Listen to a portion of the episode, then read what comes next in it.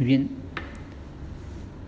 Bueno, en esta ocasión el tip que les voy a proporcionar pues es el por qué tenemos que calibrar nuestras bujías.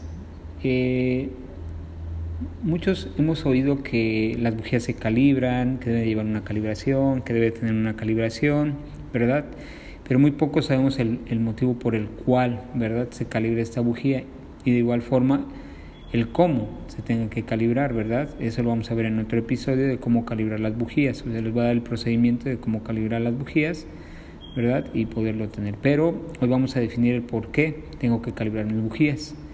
Muy bien, el por cuál tú tengas que calibrar tus bujías es muy importante porque es la forma en la cual el famoso, en este caso, arco voltaico o voltaje proporcionado por la, de la bobina, eh, va a brincar entre el electrodo positivo y negativo, que son las puntas o las pequeñas puntas que tiene una bujía, ¿verdad? Entre lo que sería, eh, bueno, en la punta. Este, este voltaje o este arco voltaico, ¿verdad?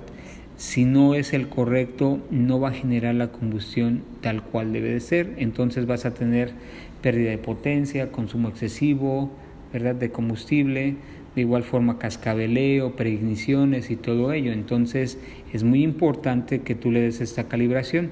Lo que yo sí tengo que tener en cuenta es los datos del fabricante, ¿verdad? Porque esta calibración que nos da el fabricante, pues puede ir desde los, eh, no sé, estamos hablando a 50 milésimas de pulgada, 45 milésimas de pulgada, 35 milésimas de pulgada. Todo esto no lo va a definir el fabricante.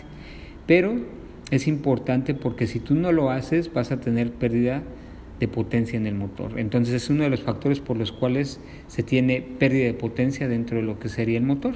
¿Vale? Entonces la recomendación es sí hacer la calibración. En otro episodio veremos cómo sería el procedimiento de calibración, de igual forma por qué. ¿Vale? Saludos, hasta pronto.